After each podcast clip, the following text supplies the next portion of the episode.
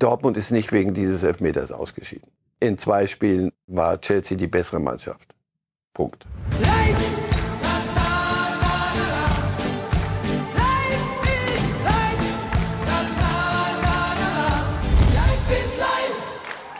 Es ist das Selbstverständnis äh, eines Bajuwaren, dass er weiß, dass er stark ist, dass er gewinnen kann, dass er gewinnen soll, aber dass er auch weiß, dass man dafür arbeiten muss, dass es keine Geschenke gibt äh, und dass, wenn man dann gewonnen hat, dass man das dann auch genießen kann. Äh, das ist so ein bisschen äh, die Zusammenfassung. Ähm, also man darf schwitzen ähm, und danach auch genießen. Und die breite Brust vielleicht bei den Ursprungsbajowan auch die breite, behaarte Brust. die kann man sich da vielleicht vorstellen, die äh, schweißgebadet am Ende die Tref äh, Trophäe hochhält. Das ist vielleicht ein gutes Bild. Also ich weiß nicht, wie es Ihnen geht bei dieser Vorstellung, schweißgebadet, behaarte Brust, die Trophäe wird hochgehalten. Auf jeden Fall hatte es den Anschein, als würde Thomas Müller schon am Dienstag geahnt haben bei der Pressekonferenz, dass es ganz gut läuft für den FC Bayern gegen Paris. Und damit herzlich willkommen zu Reif ist live an diesem Freitag. Was wir über die Brust unseres Experten gleich erfahren werden, macht mich jetzt schon sehr neugierig. Guten Tag, Herr Reif. Guten Tag. Wollen Sie, oder? Äh, das mit dem Behaart ist mir zum Glück, würde ich sagen, nicht gegeben. Warum zum Glück? Ich, weiß, ich hab Aber ich will Sie da auch nicht drängen jetzt. Die, die, die, die Primatenattitüde hatte ich nie. Der O-Ton von Thomas Müller hatte schon so ein bisschen was Seherisches, oder? Also man sieht es jetzt natürlich unter dem Eindruck nochmal dieses souveränen 2 zu 0 Sieges, vor allen Dingen in der zweiten Halbzeit. Dass der sich aber überhaupt auf diesen Spaß so eingelassen hat am Dienstag, also vor dem Spiel, zeigt ja, dass da ja irgendwie so ein Gefühl schon bei ihm war, das wird was. Ja, das war eine Antwort auf, auf einen französischen Journalisten, der wollte, mir sans mir, was, was, was ist das? Und dann, wenn, wenn der Knopf mal aufgeht bei Thomas Müller, dann geht's halt so dahin, das kann kaum einer so. Ja, der, die, die hatten ein gutes Gefühl. Das habe ich schon. Ich war im Stadion die, und unten und deswegen, das, du hattest das, also das Gefühl als Beobachter vorher schon, die wissen, um was es geht und sie können es auch. Also die hatten in der Woche und in den Tagen davor hatten die ein paar Dinge intern offenbar auch geklärt, dass dieses, ihr wisst schon, aber dass jetzt die Saison heute zu Ende gehen kann. Das ist ein Finale. Und die Bayern waren in diesem Modus. Wenn es darauf ankommt, dann werden wir auch liefern. Und so wirkt er auch hier im Vorfeld. Und wir sind damit schon mittendrin in unseren Themen heute bei Reifes Live. Es geht los natürlich mit den Bayern und mit Paris. Auch da müssen wir natürlich genauer hinschauen. Dann das Aus von Borussia Dortmund und all die Dinge, die wir wieder über den VAR gelernt haben im Rahmen dieses Spiels in Chelsea, was er darf und was er nicht darf. Die Europa League werden wir uns noch mal anschauen mit den drei deutschen Vertretern und am Ende dann noch Benfica, Lissabon und Roger Schmidt. Großer Erfolg in der Champions League. Jetzt sind wir schon mittendrin bei den Bayern, wollen aber einmal kurz gucken, wie es denn aussieht im Champions League Achtelfinale. Aktuell zieht sich ja gefühlt über drei, vier Monate. Leider hat man das sehr, sehr gestreckt mittlerweile. Also, was ist schon klar? Bayern mit insgesamt 3 zu 0 Toren gegen Paris weitergekommen. Milan schaltet Tottenham aus. Benfica setzt sich gegen Brügge durch, 2 zu 0 und 5 zu 1, wirklich beeindruckend. Und Chelsea schaltet knapp Dortmund aus durch den 2 zu 0 Rückspielsieg, nachdem es in Dortmund ja noch ein 1 zu 0 für den BVB gegeben hatte. Und in der kommenden Woche dann noch Real gegen Liverpool, Porto gegen Inter, Neapel gegen die Eintracht und City gegen Leipzig. Ja, die Bayern also weiter. Die Bayern im Viertelfinale, kein Gegentor gegen Paris und ein sichtlich gelöster Trainer Julian Nagelsmann. Ja, wenn wir Qualität, unsere Qualität paaren mit der Leidenschaft, vor allem in der zweiten Halbzeit, die wir verteidigt haben, auch mit der Adaption der zweiten Halbzeit, wo die Jungs sehr clever waren, äh, auch sehr clevere Schlüsse aus der ersten Halbzeit gezogen haben, dann ist sehr viel möglich. Wir müssen es halt immer hinkriegen, das zu paaren. Äh, wenn wir das hinkriegen, dann habe ich der Mannschaft auch gesagt, sind wir sehr, sehr schwer zu schlagen. Ich bin äh, medial sehr im Fokus, was ich den nicht gerecht den Spielern gegenüber finde. Also ich nehme gerne den Shit, alles auf mich. Ist ja überwiegend Shit, den ich auf mich nehme, das ist kein Problem. Aber generell ist es schon gut so, dass äh, die Spieler im Fokus stehen, ähm, auch wenn es gut läuft. Ich habe gesagt, dass ich Niederlagen nicht teile, nehme ich gerne auf meine Kappe. Und wenn wir gewinnen, habe ich gerne ein kleines Stück am Kuchen dabei, weil wir im Team agieren. Ich kann nicht immer auf alle Dinge, die medial geschrieben werden, eingehen. Äh, wenn ich irgendwann meine Karriere beende, dann mache ich das mal. Dann äh, decke ich mal alles auf, was so geschrieben wird. Nein, aber für mich ist immer wichtig, wie ist der Umgang mit den Spielern, wie reagieren sie auf den Trainingsplatz, wie reagieren sie auf Matchpläne. Und da ähm, habe ich schon das Gefühl, dass in neun von zehn Fällen immer alles stimmt. Es ist natürlich immer nicht jeder zufrieden, das ist ganz normal, das kannst du auch nicht hinkriegen. Aber wir haben ein sehr gutes Verhältnis ähm, im gesamten Staff, Trainerteam, mit der Mannschaft, äh, so auch ich. Mit denen freue ich mich, äh, mit in dem gleichen Boot zu sitzen, was heute schneller gerudert wurde als das aus Paris. Ein Auftritt von Nagelsmann, in dem viel drin steckt, Herr Reif. Er sagt, er nimmt gerne den Shit auf sich. Ist ja überwiegend Shit. Was meint er damit? Dass er zu Unrecht kritisiert wird? Oder zu hart kritisiert wird? Aber er wird kritisiert. Und äh, es gibt genügend Leute, die sagen, ist er, schafft er denn Bayern? Oder schafft Bayern ihn, wie das früher auf Schalke hieß? Ist er, ist er schon reif genug für einen solchen Club? Äh, kann er einen solchen Kader führen? Und ja, er hat schon, schon vieles abbekommen. Also solche Dinge, so wie, wie der eine fährt mal nach Paris zwischendurch und der andere macht das und der andere macht, über den hörst du das und das. Und da hieß es, dass du bist aber der Trainer normal, du musst das doch da alles, aber es sind alles ja erwachsene Menschen und das ist ein, schon ein, ein Weltklasse-Kader. Und ja, er, er lernt dazu und du merkst, dass dahinter steht eigentlich, also ich wusste, dass es hier heavy wird, aber dass es dermaßen rappelt in der Kiste, wenn irgendwas mal nicht läuft und bei den beiden ist ja mal ein paar Tage nicht so alles glatt gegangen und dass dann alle auf mich zeigen, hm. Auf der anderen Seite, er ist einer, der sich gern auch, der sich ja nicht versteckt in seiner ganzen Außenwirkung, wenn er so Kleidung etc. Eigentlich alles unwichtig. Aber in München ist alles wichtig und jeden Tag wichtig. Und das ist schon was anderes, als wenn du in Hoffenheim in Ruhe als ganz junger Kerl ein bisschen was machen kannst, was er gut gemacht hat, und dann in Leipzig auch. Das sind andere Welten. Und ich glaube, dass er jetzt so in der Realität angekommen ist. Und ich, ich glaube auch rausgehört zu haben, ich werde, nehme vieles auf mich und stehe auch in der Öffentlichkeit, aber vielleicht werde ich mich auch ein bisschen zurücknehmen. Und möglicherweise ist das ein guter Schritt. Uli Hoeneß hat sich geäußert gestern Abend nochmal und sagt da, auch bezogen auf die Kritik an Julian Nagelsmann in den vergangenen Wochen, Zitat Hoeneß, wir wissen ja, dass es da immer eine Zeitung gibt mit vier Buchstaben, die sich in dem Fall den Julian ausgesucht hat. Normalerweise haben sie mich auf dem Kicker. Zeitung mit vier Buchstaben, ich habe nochmal nachgezählt, SZ sind zwei, FAZ sind drei, also bleibt vermutlich nur die Bild, also wir. Ist Ihr Eindruck, und das frage ich Sie ganz offen und ehrlich, dass wir bei Bild Julian Nagelsmann uns rausgesucht haben oder ihn auf dem Kika hatten oder auf dem Kika haben? Ach, das ist ein Uli Hoeneß-Reflex. Einfach. Äh, und, und ist gewachsene Freundschaft offensichtlich. Und oder nein, vermisst er es, dass wir uns ihn angeblich ja, nicht mehr rausgesucht hätten? Weiß ich nicht. Aber äh, nein, ich habe nicht den Eindruck, dass es über den Hut ginge. Sonst würde ich ja auch versuchen, zu sagen, vielleicht muss man das auch ein bisschen anders, ich in meinen bescheidenen Möglichkeiten. Nein, Julian Nagelsmann ist Trainer des FC Bayern, da gibt es bestimmte Ansprüche nachzuhören bei Thomas Müller vorhin zum Beispiel. Und wenn Dinge nicht, nicht perfekt laufen, ist sofort, kommt Fragezeichen hoch. Wenn dir das zu, wenn es dir in der Küche zu heiß ist, bleib draußen. Wenn du zu den Bayern gehst, musst du das wissen. Wenn Uli Hoeneß zurzeit was sagt, habe ich den Eindruck, musst du genau das Gegenteil mal dir überlegen. Was ist denn die Antithese? So, also, wenn er sich bemüßigt fühlt, Julian Nagelsmann dermaßen zu stützen, dann könnte einem der Gedanke kommen, äh, es gibt einige kritische Stimmen und mit denen müssen wir uns auch auseinandersetzen. Natürlich.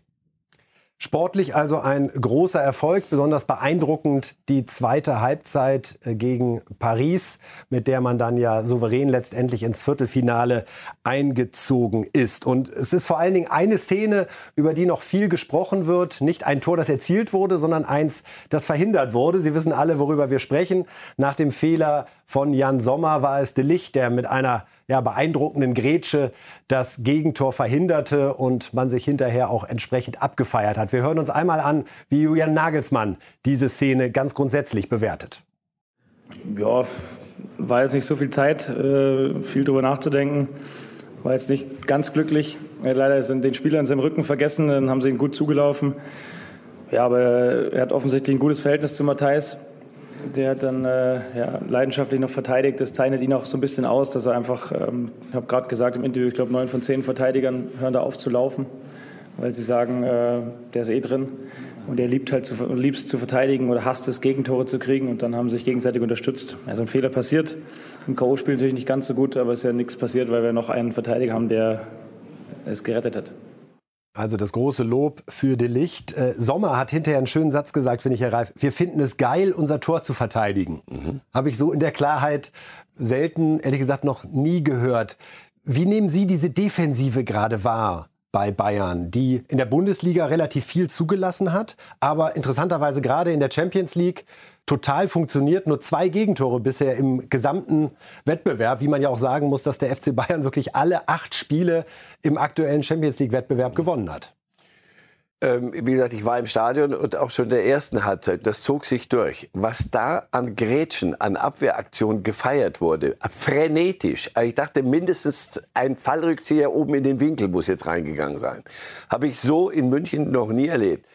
Ja, das ist auf hohem Niveau, wenn es dann richtig losgeht. Und jetzt geht's ja spätestens, oder ging es gerade richtig los, wirst du auch eine Abwehr brauchen. Also bei Mannschaften wie Bayern guckst du ja immer, wie, wie, wie hoch verteidigen sie. Soll so, so viel heißen wie, es gibt ja eh nichts zu verteidigen. Wir müssen nur gucken, wenn da einer durchrutscht, dann muss irgendeiner den halt weghauen. Aber ansonsten geht's, wie, was passiert da vorne?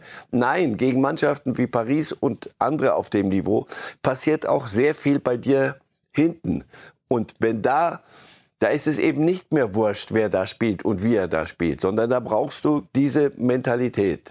Sonst heißt es immer, wir brauchen die Gier, um die Tore zu erzielen. Du musst das Tor auch wollen. Man muss auch wirklich verteidigen wollen. Und ja, sowas habe ich schon lange nicht mehr gesehen. Ein Spieler wie der Licht, der einen solchen Spaß hat am, am Verteidigen, was normalerweise nie so mit Gelanden behängt wird. Und das war mit der Schlüssel so. Nicht die Szene allein, aber doch, wenn das schief geht, wenn der reingeht, könnte, könnten sich die Dinge anders entwickeln. Aber nein, das war von hinten raus und nicht nur der Licht, auch Stanisic, zu dem sagen wir hoffentlich noch was. Und auch Goretzka, der zuletzt überhaupt nicht gelobt wurde. Im. Eben, immer kritisch Goretzka. Vielleicht haben jetzt endlich welche gesehen, alle gesehen, was der für diese Mannschaft, wie viel Hausmeisterarbeit der, der tut. Man eine Lampe nur mal reinschrauben, nicht die großen Dinge. Überragend. Aber ja, die Szene von De Licht war sinnbildlich für das, wie die Bayern, die an dieses Spiel rangegangen sind. Was spricht aus Ihrer Sicht gegen einen Champions League-Triumph des FC Bayern in dieser Saison? Nichts, weil ich keine andere Mannschaft sehe, die von der ich sagen würde, ja, also bloß die nicht kriegen jetzt. Einzige Ausnahme Neapel, sage ich. Neapel ist, ist sicher der ist Fisch im Teich, den alle nicht so richtig kennen und immer noch nicht richtig glauben. Und, aber alle gut beraten sind, in, in, sich das mal genauer anzugucken. Ja, weil die am wenigsten zu verlieren haben, möglicherweise. Aber bleiben ja. wir bei Bayern, Herr Reif. Also in der Form speziell der zweiten Halbzeit, denn das haben ja auch Spieler und auch Trainer gesagt, in der ersten Halbzeit waren noch ein paar Sachen nicht ja. so rund. Halbzeitansprache Nagelsmann muss sehr gut und sehr klar ja. gewesen sein. Aber der FC Bayern der zweiten Halbzeit gegen Paris, da werden alle bei der Auslosung Freitag in einer Woche unruhig gucken, dass sie die auf keinen Fall kriegen. Und Trainer werden sich auch eine DVD mal angucken vor dem Spiel, nehme ich an, und werden sehen, was da, was da geht bei den Bayern und wie sie das taktisch angehen. Also da musst du natürlich Nagelsmann dann auch mal loben für die Ideen, die er da hat und wie er das durchzieht und wissend, dass natürlich wird nach Cancelo, die ganze Stadion fragte vor dem Spiel nach Can Cancelo und, und andere Dinge, die da hinterfragt werden. Aber wenn eine Mannschaft so spielt, er, wenn er sie so aufstellt, so funktioniert und wenn er dann bei Halbzeit noch Dinge klärt, weil sie doch ein bisschen sehr weit sich haben das Ganze von hinten anfangen wollen und das ist gegen so Individualisten wie den, den kleinen Argentinier etc äh, nicht gut. Das haben sie, äh, haben sie reagiert auf das, was er offenbar gesagt hat. Das macht ein Trainer aus. Wir machen hier keine Haltungsnot. Und ich lasse mich auf so eine Grundsatzdiskussion über Nagelsmann auch nicht ein, sondern der muss liefern, weil die Mannschaft auch liefern muss. Und das hat er, hat die Mannschaft aber unter seiner Führung getan. Bevor wir über Paris sprechen, noch in diesem Blog, Herr Reif, die Mannschaft, die die Bayern da jetzt haben, den Kader, den sie haben. Wir sehen, wer da auf der Bank sitzt. Manet, äh, Gnabry, Sané, Cancelo gerade angesprochen. Matistel ist ein Riesentalent für den Sturm. Gravenberg, Pavard kommt jetzt zurück. Und jetzt kommt Augsburg am Samstag. Mhm. Rotation, ja, nein, wie viel, wie wenig? Auch eine große Herausforderung, wenn auch eine ganz andere. Aber nicht für mich, nicht für Sie, sondern für Julian. was glauben Sie, was er macht? Aber Starke Rotation?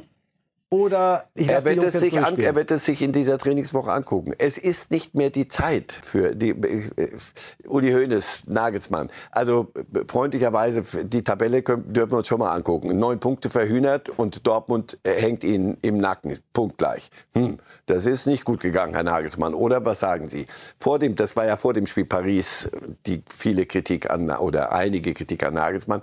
Wenn du das Spiel verlierst, Glückwunsch, Achtelfinale und Villarreal letzte Saison nicht so dolle, oder? Darf man sagen. Punkt. Ja, das ist jetzt, jetzt, jetzt kommt die ganz hohe Schule. Wer, wer sollte mal, wer könnte mal, es ist aber nicht die Zeit, äh, sachfremde Entscheidungen zu treffen. Also ich glaube, Mensch, Cancelo muss ich, mal, muss ich mal spielen lassen. Der kam rein und war richtig on fire. Also na klar ist sind da Weltklasse-Spieler in einem solchen Kader. Aber nochmal der Satz, wenn es dir in der Küche zu heiß ist, bleib einfach draußen. Bei den Bayern hast du einen Kader, den hat nicht mal Real Madrid in der Tiefe. Die haben eine erste 12, 13 und danach sind die Bayern für meinen Geschmack noch stärker aufgestellt. City vielleicht. Aber ansonsten ist das ein, ein international wettbewerbsfähiger Kader, in, bis zum Mai wettbewerbsfähig. Und mit denen musst du Woche für Woche spielen. Und nicht mit dem Kader, Entschuldigung, Fehler, nur mit elf von denen. Was dazu führt, dass andere elf und darunter Weltklasse-Spieler sagen, und was ist mit mir? Thema Sané, Gnabry war plötzlich keins mehr. Alles hinterher war richtig. Alles, was er gemacht hat, war richtig. Aber das ist keine neue Erkenntnis, weil am Ende wüssten wir, wie es ausgegangen ist. Alle verbeugen sich. Herr Nagelsmann, das haben Sie sehr gut gemacht dann ist plötzlich Ruhe im Saal.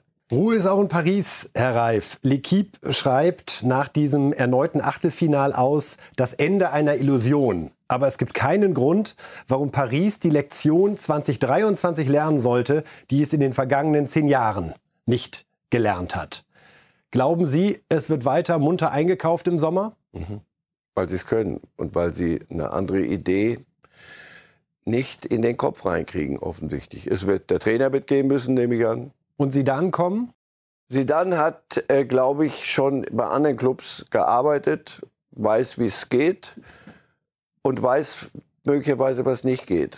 und möglicherweise kommt ihm der Hintergedanke, dass das, wie er sich Fußball vorstellt und wie er, wie er meint, zu wissen, dass es geht, dass das bei Paris nicht geht. Weil die sagen, pass auf, ne, Namen, gib, welchen willst, wen willst du haben? Egal wen, wurscht, wer, wer, wer, so. Sie werden nicht jeden kriegen, weil die Spieler mittlerweile auch sagen werden, du pass auf, soll ich da einfach das nächste Achtelfinale wieder, wenn es ernst wird, weil wir nie eine Mannschaft, die haben nicht die Zeit, eine Mannschaft zu werden. Die waren gut in vielem, individuell auch. Die waren sehr gut. Paris. Die hatten Szenen, da, das, da siehst du, da, ich meine, Entschuldigung, sollen wir jetzt wirklich über Messi streiten oder Mbappé, wenn, wenn der losgeht. Und Verratti, der ein unfassbar gutes Spiel gemacht hat, taktisch klug, bloß zwei Fehler. Die entscheidenden zwei Fehler, damit geht es den Bach runter. Sie sind keine homogene Mannschaft. Sie haben auch auf der Bank viel zu wenig. Sie haben nicht den Kader, sondern da, dann kommen junge, talentierte, und das wäre eine Idee Lass uns doch mal gucken, was haben wir denn noch jetzt? Und wollen wir nicht mehr den Fokus auch auf die setzen? Das kriegen sie unter der Führung der Kataris offenbar nicht hin. Es würde mich wundern, wenn sie diesen Paradigmenwechsel hinbekämen. Und dann ist sie dann, glaube ich, nicht interessiert. Die drei großen Namen, Messi, Neymar, Mbappé. Wer wird im Sommer den Verein verlassen? Alle drei sind Fluch und Segen gleichzeitig. Können Sie sich vorstellen, dass alle weg sind? Also ich kann mir nicht vorstellen, dass Messi verlängert. Nach zwei solchen Jahren, das ist nicht das, was er sich vorstellt. Nein, weil er eine Menge machen musste. Der, für seine Verhältnisse musste der einiges anlaufen. Auch ein bisschen Hausmeistertätigkeit. Ja, und dann guckst du ihn so an und denkst, ah, lass doch den Jungen in Ruhe, das ist doch nicht sein Ding. So. Mbappé sagt, ich würde schon gerne noch mal was gewinnen. Auch schwierig. Neymar Weiß ich nicht. Das ist ja die Frage, wer kommt, wer geht da? Wer bleibt von denen? Wer, wer sagt, okay, dann bin ich der Platzhirsch? Da sind ja auch diese Dinge noch. Natürlich, das kaufst du dir auch mit ein, wenn du drei der namhaftesten Spieler der Welt äh, auf eine, in eine Mannschaft presst. Dann wirst du viel, viel neben außersportliche Dinge auch klären müssen. Die klärt ja dort niemand. Ist ja, ist ja niemand da, der das schafft, weil die drei sagen, lass mal, kümmere du dich um dein Zeug, wir machen das unter uns und wenn nicht, machen wir es eben nicht unter uns. Aber dann zeige ich, was ich kann. Also all dieses Zeug, was gegen Mannschaftssport spricht. Und ich mag, ich weiß nicht, ich leiste mir nicht die Häme, aber, aber es, natürlich ist es so. Früher auf dem Schulhof war es, wenn du die drei bei dir gehabt hättest, hätten wir es gewonnen. Aber es ist halt irgendwann mal nicht mehr Schulhof. 1,5 Milliarden Euro für Transfers ausgegeben seit 2011. Ja, weil, und das reicht ja auch für die Liga, das reicht auch bis in den März rein. Aber im März triffst du auf fast so gute besetzte Mannschaften von den Namen her, die aber Mannschaften sind. Und dann kommt das andere dazu. Und deswegen heißt es Adieu äh, Jahr für Jahr für Paris, wenn es ernst wird. Weil sie dann auf Mannschaften treffen, die die individuelle Qualität, die sie haben, kontern können und eins draufsetzen. Mbappé war ja gefühlt fast schon bei Real Madrid, hat dann überraschenderweise bei Paris noch mal verlängert. Überraschender, Herr Kollege, für 640 Millionen. Ja, aber es schien ja schon so. Würde ich im Moment es war weit gediehen. Worauf ich hinaus will, ist, Glauben Sie, Real hat noch Interesse an ihm oder ist das damals aus Sicht von Perez, der auch einen gewissen Stolz mit sich herumträgt, so gelaufen, dass er sagt, nee, jetzt dann halt ohne ihn? Ja, es gab auch schon wieder ein paar Signale, dass Stolz ist gut, ja, aber junger Mann darf man. Mbappé ist wichtiger. Junger Mann darf mal, darf mal was daneben liegen. Na, jeder, jeder Club der Welt muss doch an Mbappé interessiert sein. Aber bei, bei Real, wenn Sie darauf hinaus wollen, der Halbsatz nur noch, da ist Vinicius Junior, entwickelt sich zu einem richtig guten. Bellingham werden Sie auf der, auf der Rechnung haben, denke ich mal. Sie werden auch über, an, über andere nachdenken. Aber ja, jeder Das wäre doch ein Dreieck, was nach dem Geschmack von Perez wäre, oder? Jeder Bellingham, Mbappé, Vinicius Junior, damit Real ist man die nächsten Gesetz, fünf Jahre dabei. Ja, Real-Gesetz lautet, die besten Spieler der Welt spielen immer bei Real Madrid. Das hat Paris mal eine Zeit lang gekontert. Könnte sich wieder wenden, das Blatt. Der BVB ist leider raus aus der Champions League. Toller 1 0 Sieg beim Hinspiel. Jetzt dieses 2 0 bei Chelsea begann schon mit der Verletzung von Julian Brandt denkbar schlecht und dann natürlich große Aufregung um den Elfmeter von Havertz der ja sogar noch mal wiederholt wurde. Und wir wollen einmal die Sicht von Edin Terzic, dem BVB-Trainer, auf diese Elfmetersituation hören. Ich kann die Situation einmal aus unserer Sicht darstellen. Und da ging es einfach darum, dass ähm, sowohl, ich glaube, Sali war es, in den 16 eingelaufen ist, bevor der Elfmeter ausgeführt wurde, als auch, ich glaube, Chilwell müsste es gewesen sein, von Chelsea. Uns wurde dann erklärt, dass ähm, wenn der Elfmeter reingegangen wäre, er auch wiederholt worden wäre, weil der Chelsea-Spieler auch drin äh, reingelaufen ist. Das ist regeltechnisch wahrscheinlich äh, so richtig, nur aus der Vergangenheit. Und äh, bei dieser Atmosphäre wäre ich sehr gespannt gewesen, ob das wirklich so stattgefunden hätte. Ähm, was uns auch gestört hatte, war die Verzögerung bei diesem Elfmeter. Die macht es dann auch nicht leicht, dann einzulaufen, weil wir haben das Gefühl, dass Kai Havertz nicht nur verzögert hat, sondern im Lauf einmal komplett abgebrochen hatte und stehen geblieben ist. Aber das sind diese Momente, diese, diese Kleinigkeiten, die dann ähm, dazu führen, weiterzukommen oder nicht. Heute waren sie nicht auf unserer Seite. Absolut. Wir wollen auf den Elfmeter noch mal eingehen, Herr Reif. Einen Schritt zurück. Es war ja zunächst so, dass das Handspiel von Wolf nicht geahndet worden war vom Schiedsrichter auf dem Platz. Dann per VAR Hinweis kam, schau es dir noch mal an, andere Entscheidung. Da war für Sie noch alles legitim zu sagen, ja, kann man Elfmeter geben, muss sogar Elfmeter geben. Hand ist abgespreizt. So wie sie. Wir haben uns die Regel nicht ausgesucht, aber so wie die Regel jetzt ist, habe ich sofort spontan gedacht, als ich die zweite Zeitlupe gesehen habe, die der Schiedsrichter nicht gesehen hat, sondern dafür ist der VR da. Wenn ein Schiedsrichter hat ja nur einen Blickwinkel, da wo er gerade ist. Äh, Leute, das ist jetzt, sonst gebe ich es auf jetzt. So, der kann ja nicht um die Ecken äh, gucken. Also das hat er so gesehen. Und da wirkte das in einer Einstellung so, als sei der Arm ganz nah am Körper. Dann kommt die nächste Einstellung, siehst du, der Arm ist von mir aus auch natürlich. Wenn einer sich so wegdreht, dann geht der Arm weg. Aber die sollen ja inzwischen Pirouetten drehen, wie, wie Denise Biemann ist sie, glaube ich. Also das ist alles, das Kotzbrech, Handregel, lass mich in Ruhe. So ist sie. Der VR hat zu Recht gesagt, guck's dir noch mal an, der Arm war doch ein Stückchen weg klarer Elfmeter für mich. Nach den Regeln, wie sie jetzt sind. Finde Genau. ich das gut? Nein, finde ich schlecht. Aber das ist ja ein anderes Thema. Also, Oh, dass genau. wir die Regeln eh alle noch mal gerne anders hätten zur neuen Saison, haben wir oft genug hier thematisiert. Das gute alte Wort Absicht würde da sehr, sehr helfen in der Anwendung. Dann die Wiederholung des Strafstoßes. Wie ging es Ihnen einfach erstmal so emotional in dem Moment, als Sie dachten, wow, Havertz gegen den Pfosten ist ja noch mal gut gegangen und dann Wiederholung eines Elfmeters, was ja wirklich eher der Ausnahmefall ist im weltweiten Profifußball. Also erstens mal das, der Anlauf von Harvard. Ja, aber das hat Lewandowski zur Meisterschaft gebracht, dieses verzögerte Anlaufen.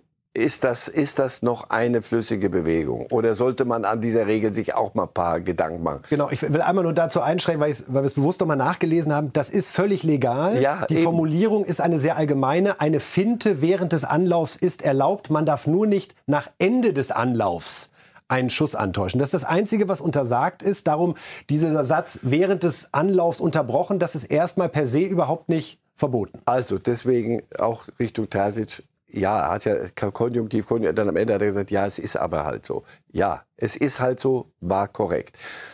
Dann, als das passierte, sehe ich die Wiederholung, also bei dem Reinlaufen, und sehe, dass da äh, Chelsea-Spieler reinlaufen, als erster sogar einer, und danach die, auch die Dortmunder Spieler. Und da hatte ich eine Regelloch, gebe ich zu. Und habe gesagt, pass auf, was ist das jetzt? Wenn der, der Chelsea-Spieler als erster reinläuft, wird das, wird das dann aufgehoben, dass die Dortmunder reinlaufen? Und, oder andersrum, weil die Dortmunder mitlaufen, ist es dann auch so, dann habe ich das mir, mich, mich schlau gemacht. Das war alles korrekt. Nur, und das ist ja dann schon, muss man sagen, kann ich verstehen, dass das den Dortmundern sehr weh tut. Ich verstehe die Regel so und unser Experte Thorsten Kiedhöfer, der das ja immer in der Bild am Sonntag analysiert, hat es bestätigt. Hätte der Schiedsrichter in dem Moment auf dem Platz von sich aus den Elfmeter wiederholen lassen, wäre das völlig in Ordnung gewesen, weil es sind Spieler zu früh in den Strafraum gelaufen. Das bestreitet ja keiner. Man kann dann wieder mit Fingerspitzengefühl argumentieren. Und Nein, bitte erstmal- nicht, bitte also man nicht. kann jetzt dem Schiedsrichter nicht vorwerfen, dass er eine Regel anwendet. Ich glaube, Ja. so weit müssen wir ihn auch in Schutz nehmen. So, so ist es. Er hätte es aber selbst sehen müssen. Was nicht vorgesehen ist im sogenannten VAR-Protokoll, ist, dass der VAR sich einschaltet, solange nicht ein Spieler, der zu früh reingelaufen ist, einen Torschuss der angreifenden Mannschaft verhindert. Was hier nicht der Fall war. Ich weiß nicht, ob uns überhaupt noch irgendjemand folgen kann. Was ich sagen will, ist, es war nicht korrekt, dass der VAR angeordnet hat, denn der Schiedsrichter hat sich ja auch gar nicht mehr angeguckt, angeordnet hat, du musst wiederholen, denn Özcan hat bei seiner Klärungsaktion nicht einen Torschuss von Chelsea verhindert. Insofern Eingriff des VAR nicht korrekt, grundsätzlich Elfmeter wiederholt, korrekt. Warum ist das alles so schrecklich kompliziert? Wenn jetzt die Zuschauer mich plötzlich nicht mehr sehen, dann bin ich umgefallen. dann habe ich irgendwann mal aufgegeben und bin einfach umgefallen. Ja, aber Sie wissen aber schon, auf welcher, ich werde werde ich Thorsten Kienhöfer widersprechen. Aber wir sind schon jetzt, wir, wir steigen immer eine Etage höher noch. Ja, also gut, ist- hat sich ja auch nicht ausgesucht, ne? Der sagt ja auch nur, wie es ist. Wenn es nicht regelkonform ist, dass Spieler in den Strafraum reinlaufen, muss ein Elfmeter wiederholt werden. Wenn ein Schiedsrichter das, weil er auf den Schützen und auf den Torhüter ja gucken muss, auch, wenn er das nicht sieht, dann ist es nicht regelgerecht, dass der war ein unter erwachsenen Menschen sagt, du pass auf, der ist rein, die sind reingelaufen, den müssen wir wiederholen. Denn es wäre auch andersrum, hätte man ihn wiederholt. Darauf sagt Terzic, ich bin mal gespannt, ob es denn so gewesen wäre. Also jetzt muss ich auch noch seherische Qualitäten mitbringen. Leute, hört es einfach auf. Darf, darf ich, darf ich dürfen alles. versuchen? Ja, gut. ähm, Dortmund ist nicht wegen dieses Elfmeters ausgeschieden. Da wäre ich jetzt als nächstes drauf gekommen. In zwei Spielen sind sie, waren sie, war Chelsea die bessere Mannschaft. Punkt. Nicht mehr und nicht weniger. Ja, das war eine Szene, die tut richtig weh. Und ja, möglicherweise, Achtung, jetzt ist wieder die Abteilung Konjunktiv.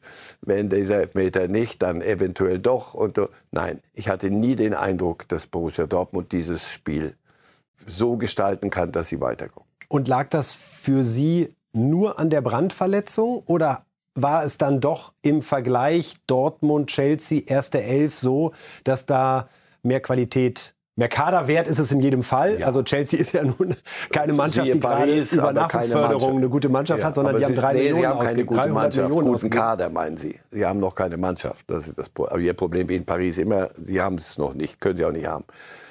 Was fehlt Dortmund noch, um so also ein Spiel... Brandt ist doch, pass auf, das ist jetzt, jetzt mal bei wieder Hypothese, wissen wir nicht. Aber natürlich ist, wenn der formstärkste Spieler, einer der, wir haben den doch hier hochgejubelt, also ich hochgejubelt bis zum Jahr eben. Aber nicht ganz so unrecht, glaube ich. Äh, wenn, wenn der dir in der dritten Minute ausfällt, und nicht mal dritte Minute, das macht doch was mit einer Mannschaft. Das ist doch nicht gut. Das ist doch kein Einstieg in ein Spiel. Da spürst du doch, egal wer jetzt dann kommt und wie gut er es macht für ihn. Aber du sagst doch, Ah, nicht der jetzt. Das ist doch Torhüter schon. Du brauchst auf dem Niveau dann einen Kobel. Meier hat das prima gemacht. Also das taugt nichts. Aber im, im, als Mindset, so heißt das heute, junger Mann.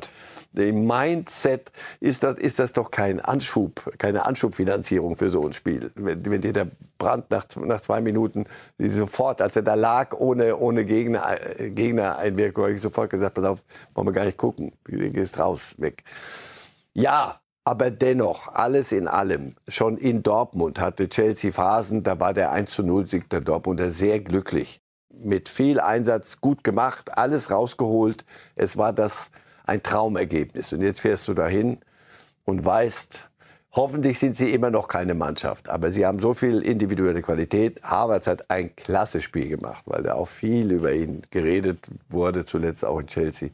Verkaufskandidat, was weiß ich hat mit den Unterschied gemacht. Und ja, die Szene hat dann auch nicht geholfen, die Elver-Szene.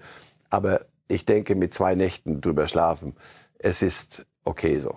Und es geht direkt weiter für Borussia Dortmund. Blau ist sozusagen die Farbe dieser Tage, denn nach den Blues in Chelsea geht es jetzt zu den Blauen nach Schalke. Und Reis, der Trainer der Schalker, nimmt uns dankbarerweise die Mentalitätsdiskussion schon mal vorweg. Wir hören rein und sprechen anschließend drüber.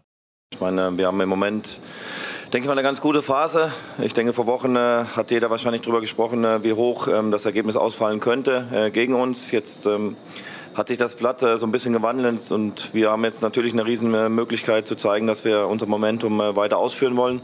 Und wir wissen schon, was auf uns zukommt, aber wir freuen uns natürlich auf, auf dieses Derby. Eins ist auch klar, ich meine, wenn Dortmund 100 Prozent bringt, wir bringen 100 Prozent, ähm, wird es schon sehr, sehr schwer. Also es ist unsere Aufgabe zu schauen, dass Dortmund nicht an die 100 Prozent rankommt. Bedeutet, was uns jetzt auszeichnet, Mentalität. Und wenn wir die an den Tag legen, dann kann es auch ein sehr interessantes, wie ich immer sage, und äh, vielleicht auch ein ausgeglichenes Spiel werden.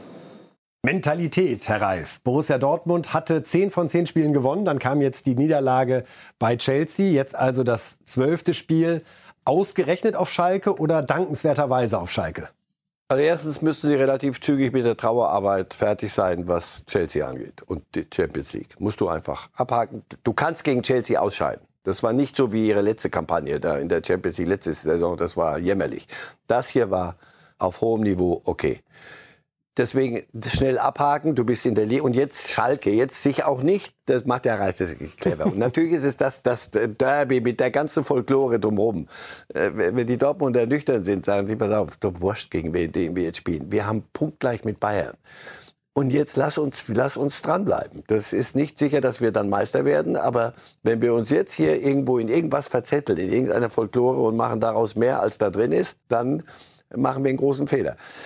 Wenn es Schalke gelingt, seine Art Fußball durchzudrücken, wird es schwer. Wenn es Dortmund gelingt, seine Klasse auf den Platz zu bringen, dann wird Dortmund dieses Spiel gewinnen. Trotzdem steckt für Dortmund sehr, sehr viel drin in dieser Partie. Falls es doch schief gehen sollte, sind wir wieder bei den Diskussionen, die eigentlich schon in der Schublade verschwunden schienen. Nämlich dieses, ja, jetzt kommt es drauf an und es geht weiter. Wie sehen Sie den Dortmunder Kader, die Dortmunder Spieler? Ist jetzt gerade auch so ein Hummels oder ein Reus, sind das die Spieler, die da jetzt auch vor dem Spiel mit den Jüngeren reden müssen, die da mitnehmen müssen? Hummels auf seine Art, weil er ja nicht gespielt hat. Reus hat auch mit sich selber noch zu tun. Äh, muss als Kapitän dann auch vorausgehen in vielem. Aber die Mentalität ist nicht mehr das Problem, habe ich den Eindruck. Es sei denn, es ist in Chelsea mehr passiert, als, als wir denken. Wenn, wenn es eine Niederlage ist, wie gesagt, die du, die, die du äh, abhaken musst und kannst, ohne Grundsatzfragen zu stellen. Die Grundsatzfrage der letzten Wochen war, ist das eine andere Mentalität in dieser Mannschaft geworden? Den Eindruck habe ich. Und deswegen müsste es normalerweise zügig weitergehen. Aber Das Schöne ist am Montag. Und dann regt, wissen wir es. am Montag um 10.30 Uhr. Und dann beantworte ich Ihnen das aber präzise. Das weiß ich sehr zu schätzen. So, also Paris raus, Dortmund raus. Einer ist weiter. Roger Schmidt hat es mit Benfica Lissabon ins Viertelfinale der Champions League geschafft. Herr Reif, hätten Sie gewusst, was für einen beruflichen Hintergrund Roger Schmidt hat, außer Fußballtrainer? Nee. Gelernter Werkzeugmechaniker, dann Studium Maschinenbau in Paderborn mit dem Schwerpunkt Kunststofftechnik und hat dann auch noch als Projektingenieur bei Benteler, dem Autozulieferer, gearbeitet, bevor das dann mit der Trainerkarriere immer ernster wurde. Sie haben jetzt einen Moment Zeit, darüber nachzudenken, inwieweit ein Ingenieurstudium einen guten Trainer am Ende produziert. Wir hören einmal dem Helden, dem Trainerhelden selbst zu, was er jetzt zu seiner Karriereentwicklung und auch diesem Weiterkommen zu sagen hat. Der Ingenieur Roger Schmidt. Actually, I was already an engineer, so I wasn't, it was not my plan to become. Ich war schon Ingenieur. Es war nicht mein Plan, Fußballtrainer zu werden. Meine Frau musste mich auch nicht überzeugen. Ganz im Gegenteil. Ich musste sie überreden. Aber sie war heute im Stadion und ich denke, inzwischen ist sie froh, dass ich Trainer bin. Es war ein großer Tag für uns. Wir sind eine Fußballfamilie. Aber am wichtigsten ist, dass heute alle Benfica-Anhänger glücklich sind. Maybe now she's also happy I'm a coach. So I think it was a good day for us. We are a football family. But more important is that uh, all the Benfica are happy tonight. Kann man sich vorstellen. Ist Ihnen eine gute Antwort darauf eingefallen, inwieweit ein Ingenieurstudium die perfekte Vorbereitung für eine Trainerkarriere ist? Na, ich erinnere mich an seine Zeit in, in Leverkusen, wo er Maschinen gebaut hat, eine Maschine gebaut hat und wo er am Ende alle wahnsinnig gemacht hat mit seiner Detailversessenheit, mit seinem, mit seinem verkopften zum Teil Ansatz, mit seiner Sturheit damals. Und es ging einfach nicht mehr weiter. Und dann ging er nach China und hat, da war er sehr Ingenieur noch. Und dann ging er nach China und hat in eine völlig andere Welt, hat er selber mal erzählt, da habe ich viel gelernt. Übers Leben, über Dinge, über Ansätze. Und mittlerweile ist er eben nicht mehr ein Maschinenbauer, sondern er geht, muss mit jungen Leuten arbeiten und hat Spaß daran und baut da eine wieder, aber mit ganz anderen Mitteln als ein Ingenieur auch. Baut eine Truppe auf, die Wir schauen, kann. weil Sie es gerade ansprechen, Herr Reif, einmal auf die beeindruckende Karriere von Roger Schmidt. Über Preußen Münster, Paderborn und RB Salzburg ging es dann eben zu Bayer Leverkusen. 125 Spiele hat er da als Trainer gemacht, von 2014 bis 2017. Punkteschnitt von 1,7 zeigt, dass das nicht das ist, was man bei Leverkusen erwartet. Dann ging es äh, nach China und über Eindhoven, wo er ja mit Mario Götze zusammengearbeitet hat, wo zwei letztendlich ihr Glück gefunden haben mhm.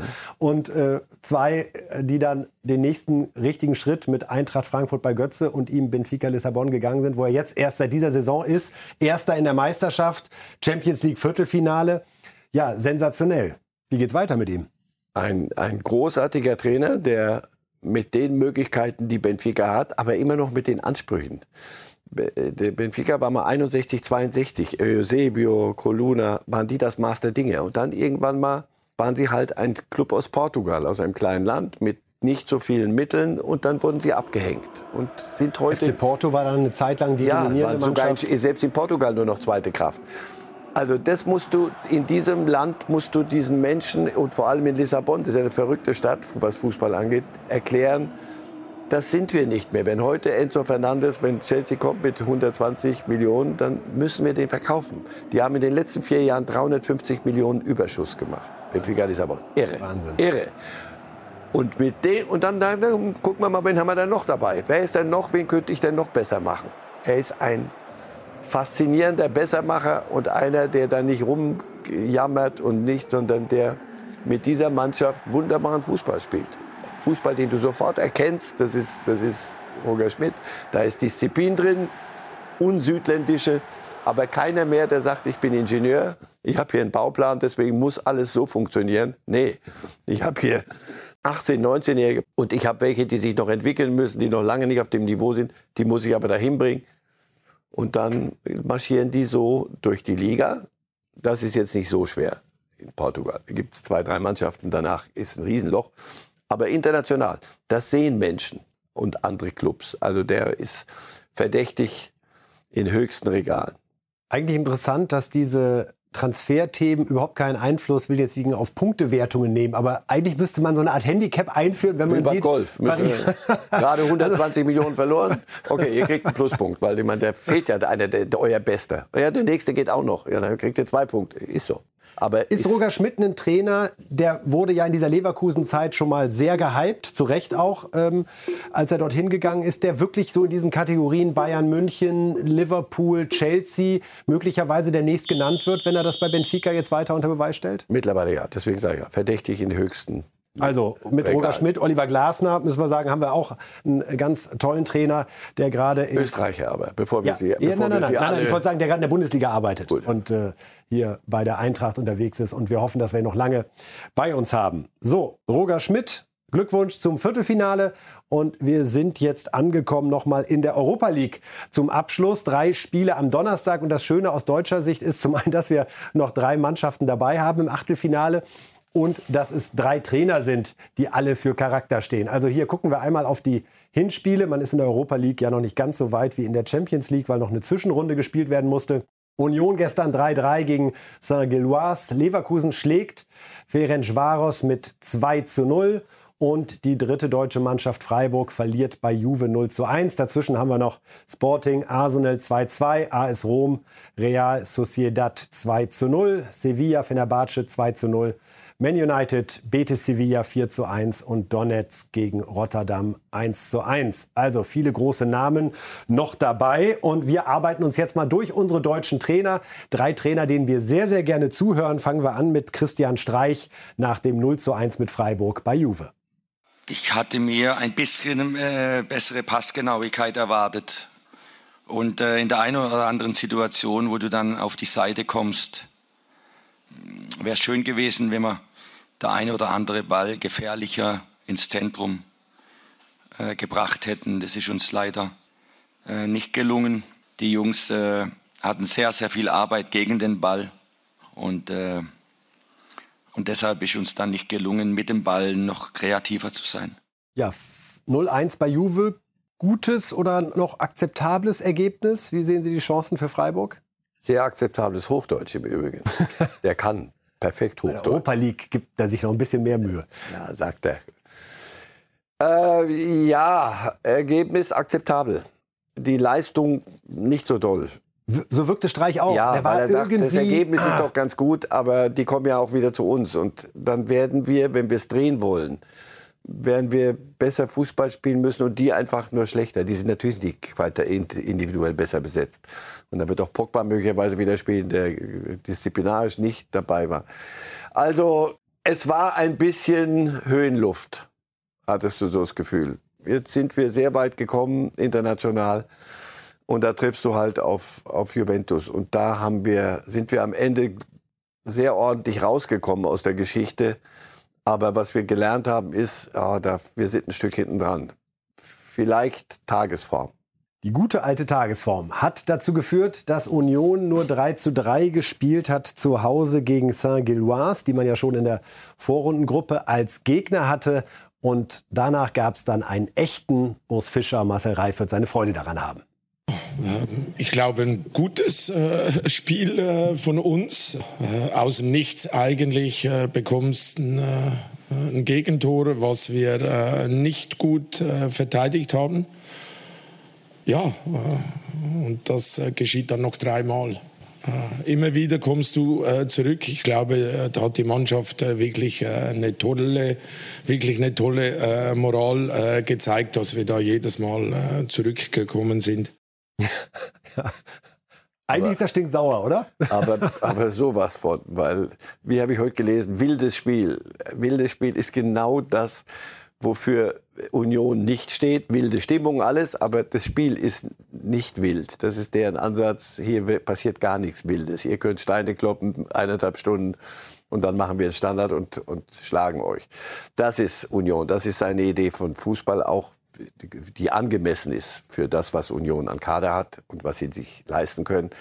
Und hier war es ein wildes, wildes, wilder, wilder Fight. Und das ist nicht Urs Fischer. Das läuft ihm gegen alle, alles, was er unter Fußball versteht. Insofern.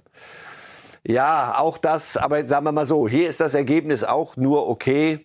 Aber wir können es anders. Deswegen würde ich da eher sagen, zum Rückspiel, auch auch wenn und selbst wenn es auswärts passiert, das Rückspiel, äh, Union ist noch nicht draußen.